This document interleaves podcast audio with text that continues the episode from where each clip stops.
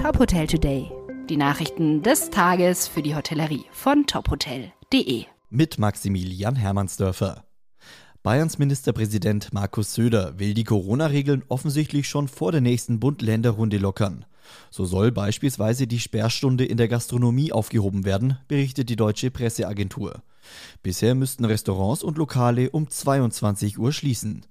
Angela Inselkammer, Präsidentin des bayerischen DEHOGA, befürwortet die geplante Lockerung. Dies sei ein verantwortbarer und zugleich auch sehr wichtiger Schritt hin zu mehr Normalität.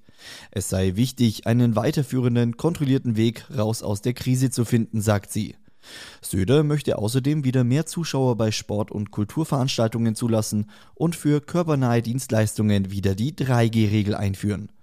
Die Lockerungen könnten bereits heute bei einer Kabinettssitzung beschlossen werden. In der Corona-Pandemie sind die Vertriebswege im Gastgewerbe noch digitaler geworden.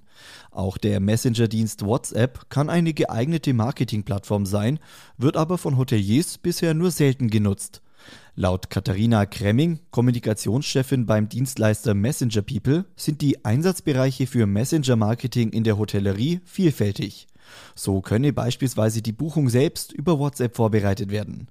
Während des Aufenthalts im Hotel können Sonderleistungen wie die Buchung einer Wellnessanwendung oder die Reservierung eines Restauranttisches auf demselben Weg abgewickelt werden.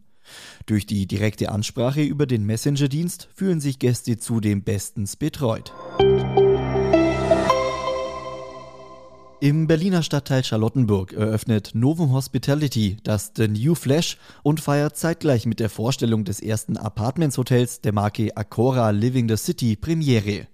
Das Zwillingsprojekt vereint zwei Häuser unterschiedlicher Eigenmarken und hebt die Gesamtpräsenz der Hotelgruppe in der Hauptstadt auf 15 Häuser. Während das Acora Berlin Living the City auf eine digitalisierte Customer Journey setzt, steht bei The New neben der Innovation auch der Sozialaspekt mit individueller Living Lobby im Mittelpunkt, heißt es in einer Mitteilung. Gäste des Acora-Hauses können auf Wunsch auch die Gemeinschaftsbereiche des The New Flash mitnutzen. Weitere Nachrichten aus der Hotelbranche finden Sie immer auf tophotel.de.